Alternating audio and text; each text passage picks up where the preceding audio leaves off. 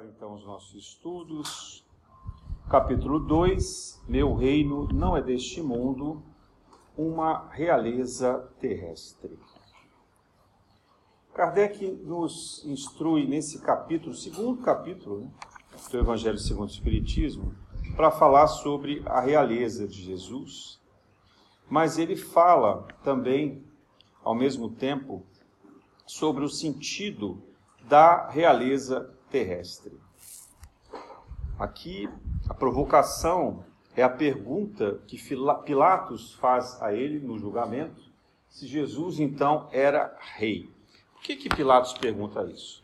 Porque o sumo sacerdote e os demais sacerdotes do Sinédrio acusaram Jesus de traição a César, que é o crime majestático, né? o pior crime que poderia ter e o único que faria com que Pilatos então julgasse Jesus. Porque todos os outros demais crimes eram considerados ordinários e deveriam ser administrados pelos poderes locais, pela, pelas colônias subordinadas a Roma. Roma não costumava interferir nos procedimentos locais. Então, os crimes corriqueiros, quaisquer que fossem eles, deveriam, no caso no caso de Israel, ser julgado pelo sinédrio. E os sacerdotes, maliciosamente sabendo disso, porque eles não queriam ir contra a vontade popular, sabendo que Jesus havia sido recepcionado uma semana antes como rei, na entrada triunfante de Jerusalém. Então, é, eles provocam Pilatos, dizendo que Jesus teria traído Roma e teria se colocado no lugar do imperador. Daí, então, a competência passaria para o governador, que era Pilatos, né? porque seria uma pessoa se opondo ao governo de César. Então, Pilatos, desconfiado dessa, dessa enganação, dessa malícia toda, tenta fazer com que o próprio Jesus encontrasse ali publicamente a inocência e com isso ele se livraria do julgamento. Vejam, ele não julgaria Jesus inocente, mas ele se livraria da competência jurisdicional. Ele não teria mais que julgar Jesus, ele devolveria o caso para o sinédrio. Mas os sacerdotes eram muito habilidosos e fizeram isso de uma maneira que, que apontaram testemunhas, etc., dele dizendo que era rei. De fato, Jesus havia falado sobre o reino. Que reino era esse? O reino dos céus, não o reino da terra. Mas isso era tão importante e tão grave ao mesmo tempo que induziu até mesmo a traição de Judas. E outros apóstolos se encantaram com a possibilidade de que Jesus pudesse ser rei dos judeus, ou seja, o rei na terra. Eles aguardavam o Messias e, interpretando equivocadamente as profecias, achavam que esse Messias viria no lugar de um rei soberano, como foi o rei Davi, como foi Salomão, e que ocuparia o trono de Jerusalém expulsando os romanos e libertando definitivamente o jugo dos judeus na condição de escravos e subalternos que eles viviam sendo colocados ao longo de toda a história e continuaram, né? porque essa, essa condição de perseguição aos judeus não acabou. A gente tem a história do Holocausto no século XX. Então, muito bem, essa situação fez com que é, Pilatos então perguntasse a Jesus: Você é rei? Essa é a pergunta de Pilatos. Você é rei? Qual foi a resposta de Jesus? Tu o dizes. Né? Por quê? Jesus sabia que Pilatos já tinha ouvido isso, não apenas dos sacerdotes, mas dos seus soldados que tinham, vamos dizer assim, uma inteligência. Eles é, tinham pessoas misturadas à população que traziam informações privilegiadas para ele sobre as ocorrências de toda a cidade de Jerusalém e de, todo, de toda a colônia judaica ali aonde o governador se inseria, né? que ia até mesmo na Galileia. Então, essa condição, também Jesus percebe a malícia de Pilatos. Porque Pilatos sabia exatamente que Jesus havia falado sobre o reino e sabia que Jesus falava sobre o reino de Deus e que ele em nenhum momento havia se oposto a César. Pilatos também sabia que em um determinado ponto Jesus havia sido questionado sobre a moeda, né, se eles deveriam ou não pagar tributos a César, e Jesus pergunta: qual é a face que está nessa moeda? E a face era de César. Então ele diz: dai a César o que é de César. Pilatos sabia de tudo isso. Mas Pilatos queria ouvir de Jesus um não. Queria que ele dissesse: Eu não sou rei. Jesus não mentiria. Ele era rei. Jesus é o rei soberano de diversos orbes, diversos planetas e hoje até mesmo da nossa galáxia. Então ele não podia dizer, eu não sou rei. Mas o que ele diz é que se ele quisesse, se ele pedisse, os anjos deles, dele o viriam em socorro. Mas que eles deixava que se cumprisse a vontade do Pai, que era a vontade manifestada dos homens encarnados, é, julgando o nosso governador planetário, o verdadeiro avatar, o grande é, Espírito Divino, o Cristo encarnado na Terra, que vinha justamente para nos trazer a mensagem e o exemplo vívido de amor. É assim que nós tratamos esse rei, digamos assim. Né? Então, se Jesus demonstra a sua realeza celestial, o que será a realeza terrena.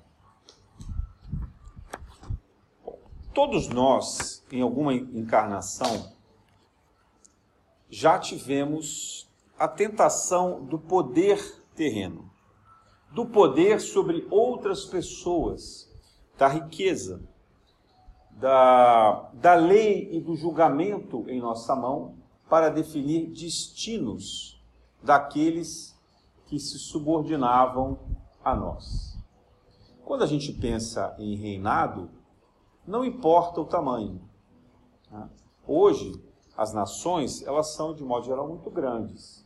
Então, a gente, quando pensa em reinado, está imaginando uma coisa muito grandiosa. Mas basta pensar que há algumas nações na Terra que são muito pequenas.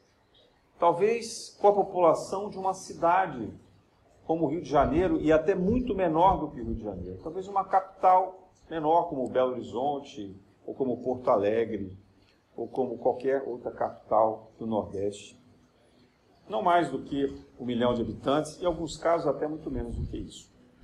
Nós temos nações que são verdadeiros paraísos fiscais e por isso riquíssimas, muito poderosas, que influenciam o destino de milhões e milhões de pessoas ao redor do mundo por servirem de fluxo financeiro, às vezes de canal de exportação de produtos.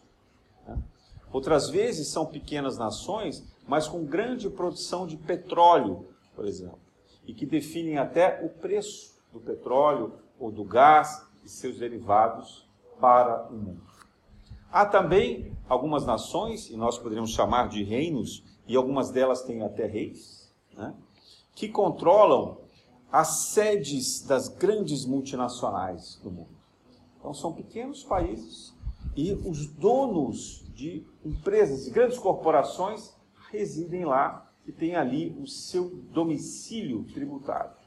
Consequentemente, também tem nas mãos o destino de milhões e milhões de pessoas. Hoje, uma pequenina nação próxima da China, não vou falar o nome, ela controla, por exemplo, toda a tecnologia de nanochips. E com isso, ela controla praticamente o mundo todo. Uma pequena nação. Vejam, então a discussão sobre reino não é sobre o tamanho do reino mas é sobre o impacto de cada reinado. E nós todos aqui, de alguma maneira, já tivemos os nossos reinos. Alguns maiores, outros menores, mas sempre com impacto sobre muitas e muitas pessoas subordinadas a nós. E quando a gente fala de pessoas, nós não devemos considerar apenas os encarnados, porque às vezes as decisões que se tomam em um reinado influencia seguidas gerações. Né? Então, os filhos, os netos, os bisnetos, os tataranetos e assim por diante. Exemplo disso, o rei que tenha feito de escravos determinados povos, que permaneceram escravos, apesar do rei já ter morrido e continuaram ali na sua descendência. Então, as ações que nós tomamos, elas geram efeitos inúmeros em diferentes gerações seguidas. O mesmo vale para o bem. Muitas vezes o bem também que se faz também se perpetua ou perdura inúmeras outras gerações. Quando é para o bem, ótimo, demos graças a Deus, porque esse bem irá refletir também para nós nas próximas existências. Mas quando é para o mal, às vezes a gente carrega essa maldade por séculos e séculos afins. Um rei, por exemplo, que tenha provocado uma guerra por mera ambição, carrega consigo a dívida das mortes provocadas não apenas dos seus soldados, mas das famílias vitimadas, das mulheres que foram estupradas, abusadas, das crianças que morreram órfãs ou muitas vezes decapitadas, é, espoliadas e assim por diante. Então, a maldade ela se estende por séculos e séculos. Né? É, o Chico contava a história de um determinado rei da Mesopotâmia, amigo dele nessa encarnação, o Divaldo conta a mesma história, e que precisava agora socorrer mais de mil espíritos que ainda se encontravam aprisionados no umbral e precisavam renascer. Só o Divaldo acolheu cerca de 800 desses espíritos, que renasceram na Bahia Ficaram tanto tempo no umbral sem reencarnar que eles tinham dificuldades de fala e dificuldades de raciocínio. Quer dizer, era uma, uma encarnação passageira de recomposição das condições estruturais do corpo físico, para só então, na encarnação seguinte, eles poderem daí se restabelecerem em níveis familiares, sociais e assim por diante. Então, a realeza terrena é talvez a prova mais difícil que nós podemos passar. E todos nós aqui já passamos. Se não na Terra, em outros ordens. Todos nós aqui já passamos. Muitos pensam que ela é apenas uma prova de poder. Não. Ela é uma prova completa. Ela nos trata a respeito da riqueza, a respeito da sexualidade, dos vícios em geral, da vaidade, do orgulho, né, da temperança, da nossa ética e dos, dos relacionamentos, ao mesmo tempo em que nos proporciona oportunidades de bondade, misericórdia, piedade. Nós temos exemplos maravilhosos de reis e rainhas, mais rainhas do que reis, né, que foram de fato muito bondosos, como Isabel, por exemplo, da Áustria e Isabel também de Portugal. Há também o caso de São Luís, que foi rei da França. Né, e assim outros na história da humanidade. Mas são poucos. A gente seria capaz. Heróicos existem muitos. Mas o que é um herói aos nossos olhos? Herói é aquele que protege a nação, que derruba fronteiras, que combate o inimigo, que invade terras, propriedades, que traz riqueza. Então, esses heróis que na história nós chamamos de heróis, são na verdade grandes devedores da história espiritual, grandes devedores da história espiritual, que depois vêm em seguidas e seguidas encarnações buscar essas dívidas e resgatar essas diferenças. Né? É, nós sabemos, por exemplo, de, caso, de um caso que trata da guerra religiosa da França chamada Noite de São Bartolomeu, onde uma rainha com seu filho decide massacrar os protestantes. Não porque ela fosse uma católica fervorosa e convicta, não. Eram por interesses da coroa. Né? E convida os protestantes para um casamento. Então, o rei de Navarra ia se casar com a sua filha. De fato, se casa, mas ele é obrigado, forçado a se converter ao catolicismo, e durante os festejos, naquela noite, todos os protestantes são assassinados. Eles, sem saber, porque era um golpe, são assassinados. E não apenas eles, mas os protestantes de outras cidades também. Isso tem é, em diversos livros. Um deles é Vorazes do Pecado, de João da Amaral Pereira, que narra essa história aonde foi também assassinado, foi assassinada toda a família de Bezerra de Menezes, que morava próxima à Alemanha, nessa região, nessa época, na de São Bartolomeu.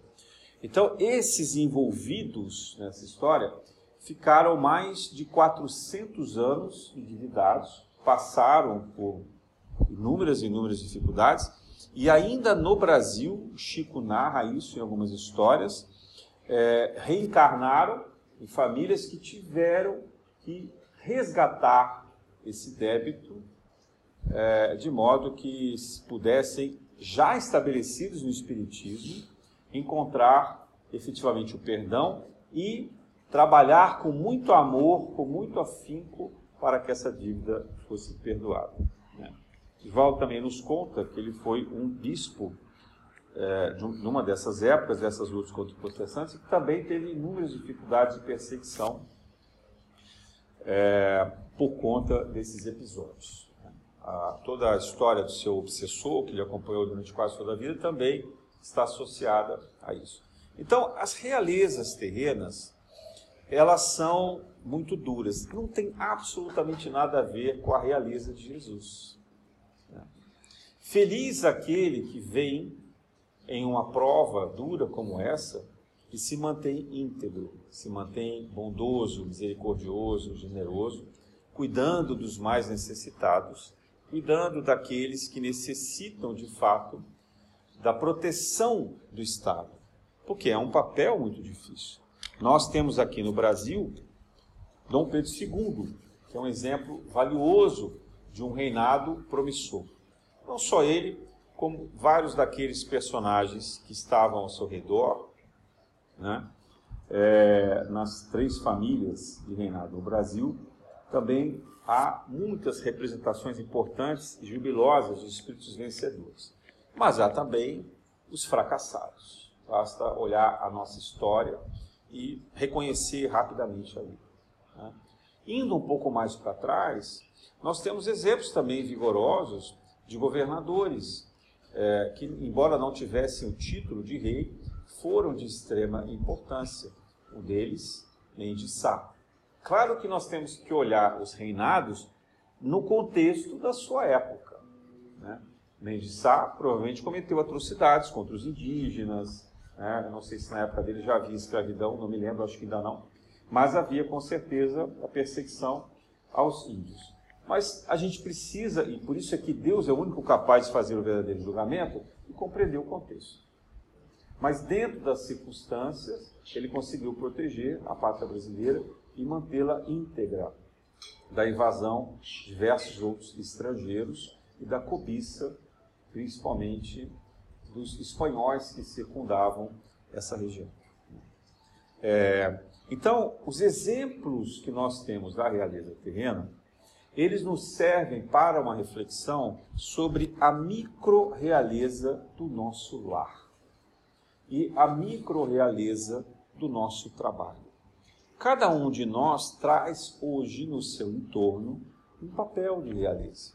Quem é mãe ou pai exerce esse controle sobre os filhos, os netos e aqueles agregados no entorno dessa família. exerce também esse papel para aqueles que trabalham no nosso lar, na nossa casa, né? Que são normalmente mulheres no Brasil, são as empregadas, podem ser as faxineiras, as babás, aqueles que têm um pouco mais de posse, às vezes usam motoristas, jardineiros e assim por diante. Então, no nosso entorno, nós exercemos a realiza. E a pergunta é: como nós tratamos essas pessoas?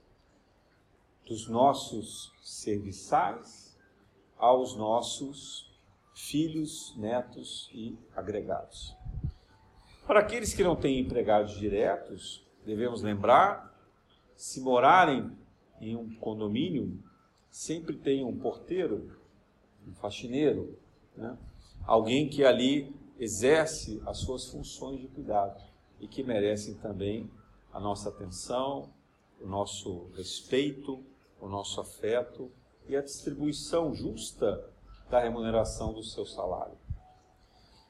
Mas podemos estender para aqueles que têm empregados, que ocupam posições de comerciantes ou de, de serviços, ou então até mesmo chefes em empresas, também têm ali o seu pequeno reinado. E olhando para cima, na condição de subordinados, também devemos pensar qual é o nosso papel. Porque não basta ser chefe, não basta saber comandar, é saber também obedecer. Porque na obediência reside a caridade.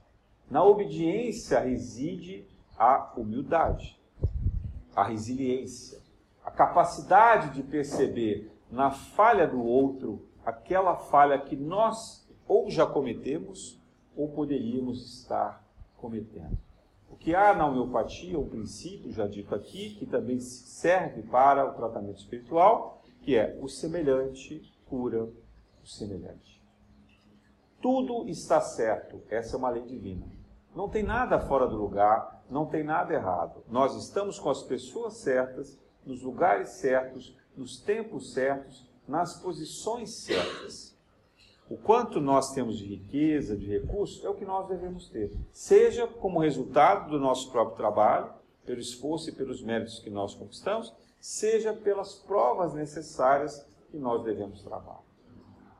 É doloroso, é doloroso isso? É essa incerteza sobre o futuro, sobre o trabalho? Sim, é muito doloroso mas é essa prova que trará em nós a iluminação necessária do advento da transição planetária. Por quê? Porque Jesus não trouxe para nós nenhuma lição de economia. Vocês já repararam nisso? Eu já fui investigar um pouco o Evangelho, até na esperança de encontrar ali respostas porque a gente sabe, por exemplo, que os apóstolos tiveram inúmeras dificuldades, principalmente depois que Jesus retornou à pátria espiritual, né, após a sua ressurreição. Por quê?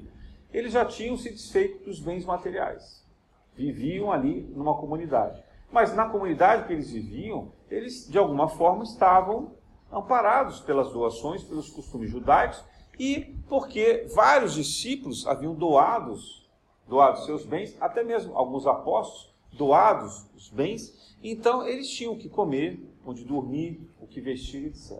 A partir do momento em que eles se colocam, vamos dizer assim, na pastoral, que eles se lançam a caminho da pregação do Evangelho, eles passam a ser transeuntes. E Jesus diz: não levem nada além das próprias sandálias e de uma túnica.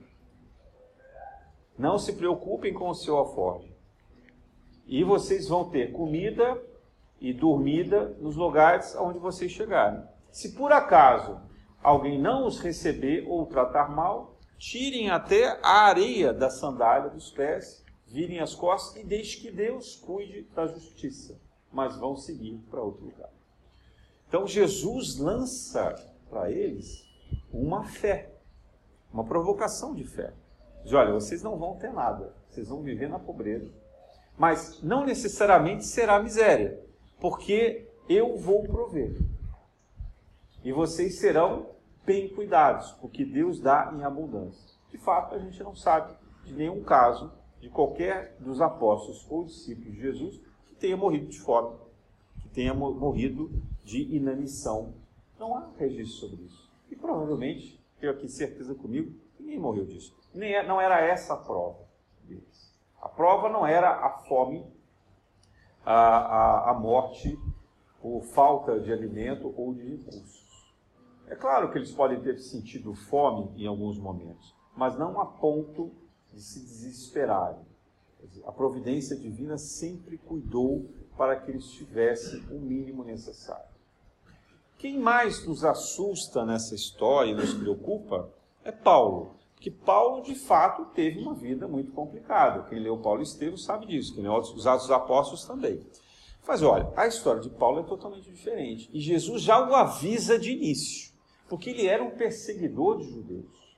E ele não seguiu o primeiro plano programado, que era pregar o evangelho junto com Estevão e Abigail ele, junto com ela, poderia ter renunciado ao judaísmo, despertado para o cristianismo e se tornado um fervoroso disseminador do Evangelho de Jesus. Está lá em Paulo Estevam, depois vocês procurem ver. Né? Como ele se revoltou contra os cristãos, mandou apedrejar Estevão. Né? E, e, e Abigail morre de tristeza e agonia pela morte do irmão, nessa condição, ele se vê sozinho. E é muito interessante porque ele fica cego. Né? O que é essa cegueira? A cegueira é perceber que nós fizemos tudo errado. Que nós tínhamos a chance de fazer o bem, de aceitar o nosso compromisso, a nossa missão, mas a gente não fez. Então a gente fica cego. E aí tem todo um processo de cura, feita por aquele a quem ele perseguia e iria matar, que era o profeta Ananias. Né? A humilhação dele que quem o cura é aquele a quem ele mataria. E depois, então a vida de Paulo é exemplo para nós. E a gente não precisa se assustar com isso. Jesus não quer o nosso sofrimento, o nosso sacrifício. Paulo veio com isso. E era a segunda opção. Ele não cumpriu a primeira, foi para a segunda, o plano B. O plano B era muito mais dramático, muito mais drástico, muito mais sofrido. Jesus o avisa: olha, você vai ter que passar por essas dores e sofrimentos para que possa aprender e servir em meu testemunho. Então, é essa a missão de Paulo. Mas os outros apóstolos, embora tivessem é, uma vida simples, tinham casa. Por exemplo, João consegue uma casa em Éfeso e retorna a Nazaré para buscar Maria. Então ele tinha uma casa, era uma casa simplória, no alto de uma montanha, de um penhasco. Né? Mas era uma casa viviam com simplicidade, não precisavam viver com riqueza, com luxo, mas não passavam fome, tinham como, como se manter. E assim várias outras comunidades. Né? Nós temos exemplos de comunidades no início do cristianismo que eram até é, que viviam de certa fartura. Por quê? Tinham muitas doações de recursos daqueles que vinham sendo convertidos. Né? É, e assim iam mantendo a, até a possibilidade de construção de templos é, para poder acolher as pessoas, de trabalho da caridade, etc. Então, em vários locais a gente vê uma, um grupamento, uma comunidade nascente muito bem servida e protegida de cuidados, é, com abundância, sem que houvesse uma riqueza excessiva. Então, o trabalho de Jesus na realeza terrena não está associado à economia. Também não está associado ao poder político. Ah, mas então ele está amaldiçoando a economia, o poder político? Não. Mas Jesus adverte: é mais fácil um camelo passar naquela porta estreita, que a gente chama de agulha, no muro de Jerusalém, do que um rico entrar no reino dos céus. Jesus não está amaldiçoando a riqueza. Ele está alertando. Esta é a prova mais dura. Os Espíritos também, como André Luiz, nos alertam que nas filas de provações, os vários pedidos de reencarnações, quase que a totalidade pede para vir pobre ou miserável. e que são inúmeras as vezes em que os próprios espíritos, mentores ou guias espirituais, têm que interceder para dizer: olha, você está exagerando, você não vai aguentar. E não é difícil compreender a situação do Brasil, da Índia, da China e de várias outras grandes nações, principalmente no hemisfério sul, onde a pobreza permanece e se destaca. A África e assim por diante. Né? Por quê? Porque os espíritos não querem vir com recursos. Não querem. São espíritos devedores. Espíritos que já passaram várias tentativas de encarnações na riqueza e no poder e erraram, erraram gravemente. Erraram gravemente. E sabem que se voltarem a ter recursos, farão besteira novamente. Então eles imploram para vir na miséria e na pobreza. Então a humanidade não vai voltar a ser. A, a, no, a Terra não será, então, portanto, um país equilibrado, um continente equilibrado, uma, um planeta equilibrado, enquanto nós, que preparamos a nossa encarnação, não aceitarmos vir em condições normais, né? com, com algum recurso, com, alguma, com algum equilíbrio econômico e de forças políticas, é, e agindo também sem abusos, sem desmandos e etc. Eu vejo como tudo está associado. Né? Então, quando nós passamos por muitas necessidades como essa, nós devemos nos lembrar que fomos nós que pedimos. Fomos nós. Nós aqui imploramos para que vivêssemos essa situação. Porque há dali algo, uma lição que deve ser aprendida. Há dali um princípio de humildade, um princípio de desprendimento, de compreensão da necessidade de ter que pedir o auxílio, de ter que confiar na providência divina, né? de ter que, que esperar o momento certo, de superar os nossos medos, a nossa ansiedade e assim por diante. Então, na economia de Jesus, qual é o princípio básico que ele diz? O primeiro é a da confiança na providência divina. Que nós devemos ter, em primeiro lugar, o amor a Deus e, em segundo lugar, o amor ao próximo. E durante a vivência dessa experiência, nós devemos acreditar na providência divina e estar atentos para esse para todas as circunstâncias. Mas ao mesmo tempo, Jesus demonstra, sem falar, a necessidade do trabalho. Afinal de contas, Jesus era carpinteiro, como José. E ao longo da história, contam alguns evangelhos apócrifos, Jesus exerceu outras funções. Né? Alguns falam que ele viajou com José de Arimateia, por exemplo, numa caravana de comércio que vendia, exportava e importava diversos produtos. Então ele teria percorrido praticamente o mundo todo. Outros falam que ele seguiu é, em diversos outros trabalhos, é, com, seja como pescador, ou seja na condição mesmo de carpinteiro e de auxiliar e outros papéis, mas em sua jornada pelas diversas nações da adolescência até o início da sua pregação. Jesus, quando se encontra com os apóstolos, ele se oferece ao trabalho. A gente vê circunstâncias muito claras de Jesus pescando com os apóstolos, ele os auxiliando nisso. Né? Jesus também, segundo consta alguns evangelhos apócrifos, não deixou Maria na miséria. Né? Ele cuidou para que ela tivesse recursos para sobreviver. E ela também trabalhava. Maria costurava, ela era é, extremamente habilidosa em tecer túnicas sem costura. A túnica de Jesus, diz o Evangelho, ela é, não tinha costura, era uma peça única, tecida por Maria, que foi invejada e disputada pelos soldados romanos na, após a sua crucificação, mesmo repleta de sangue e provavelmente rasgos das torturas que ele sofreu. Veja, o valor que deveria ter aquela túnica e a beleza que ela também deveria transparecer. Então Maria era muito habilidosa e trabalhava com essas coisas. Então, na condição de realeza doméstica e na economia, Jesus, Maria e José, portanto a Sagrada Família, trabalhavam. Trabalhavam em funções simples, honestas e que pudessem ser razoavelmente remuneradas.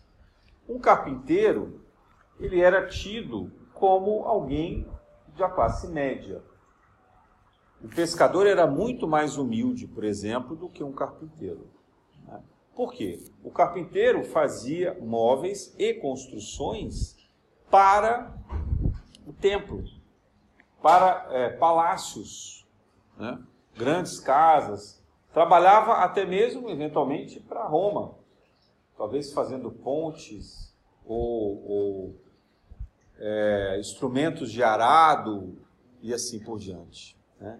Instrumentos musicais.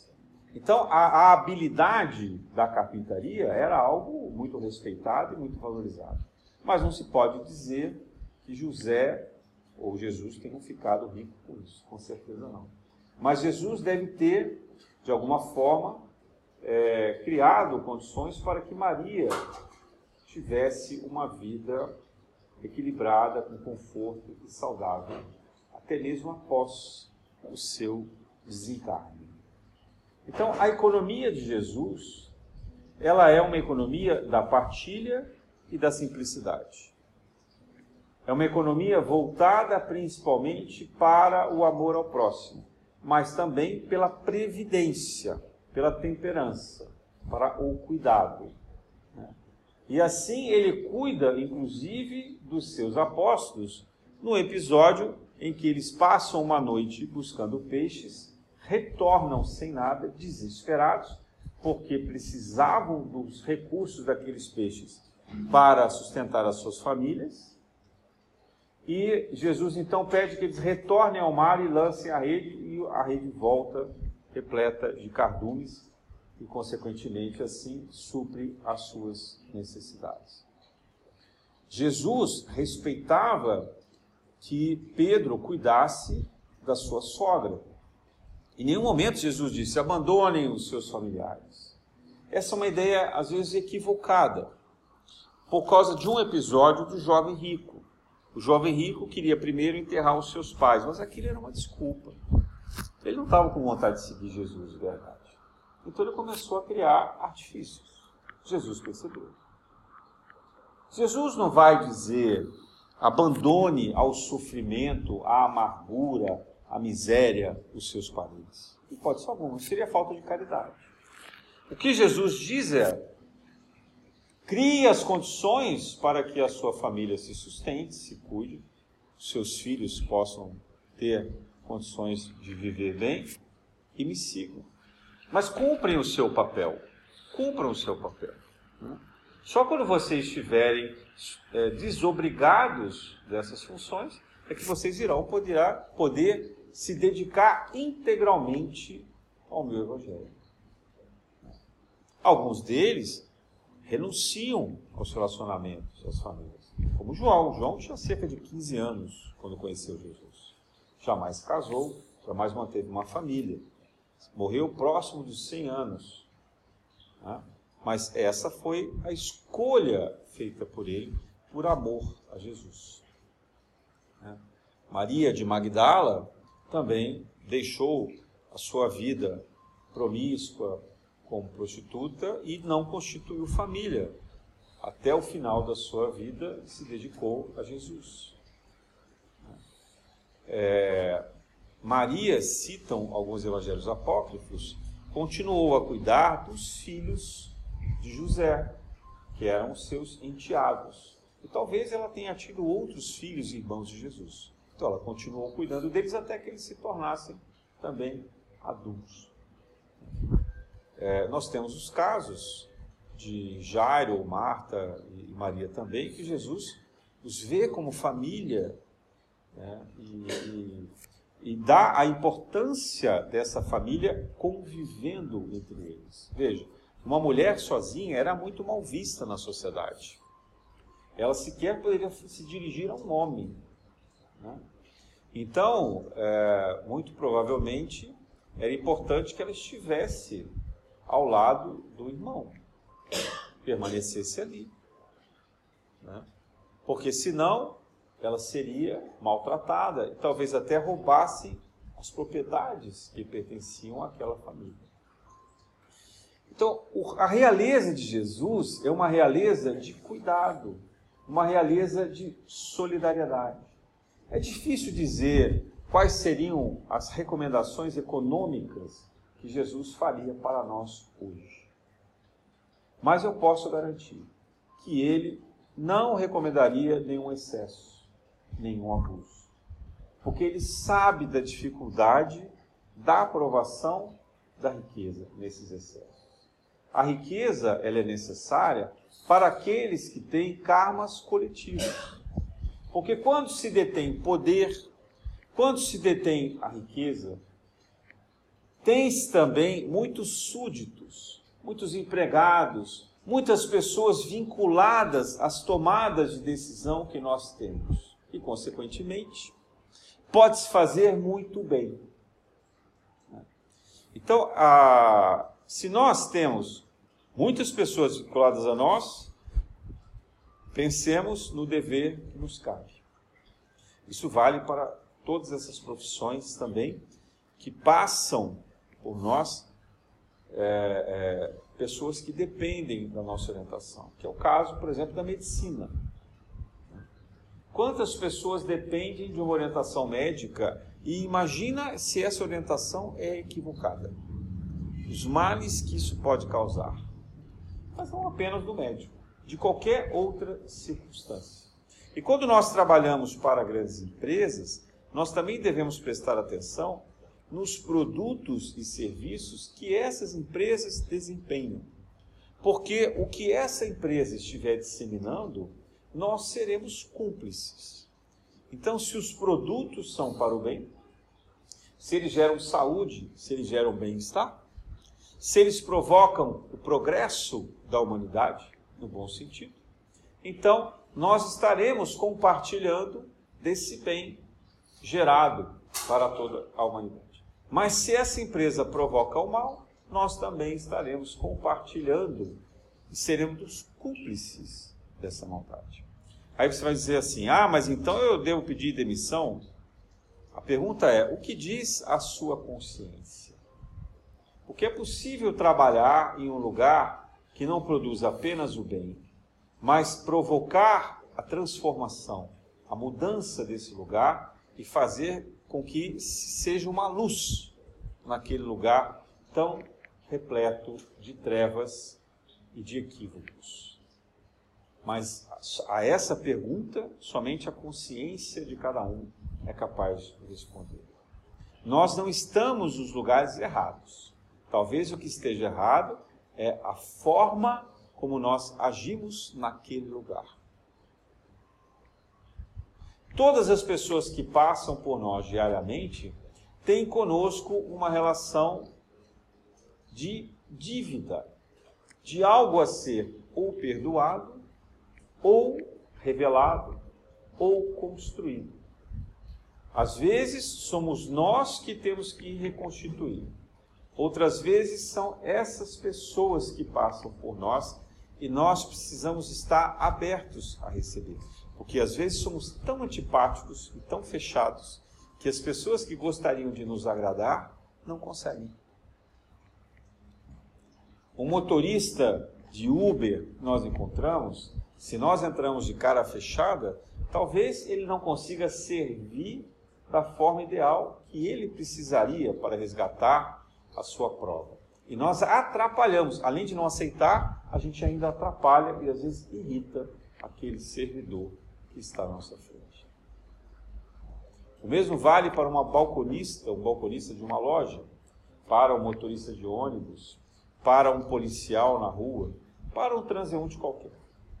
Nós temos que ficar atentos ao nosso reinado. O nosso reinado, ele tem todas as pessoas do mundo com quem nós nos relacionamos.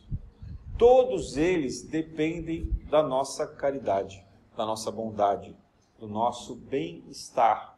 e da nossa receptividade, para que haja uma troca de energia, para que haja a solidariedade, para que haja a comunhão. Pensemos nisso, porque se nós formos fiéis a esse reino de amor na terra, nós estaremos criando no nosso reino o reino dos céus. Nós estaremos convidando Jesus a ser rei em nosso reino na terra.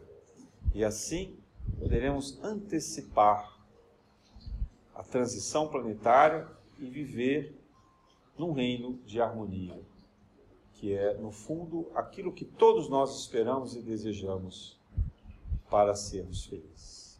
Na graça de Deus.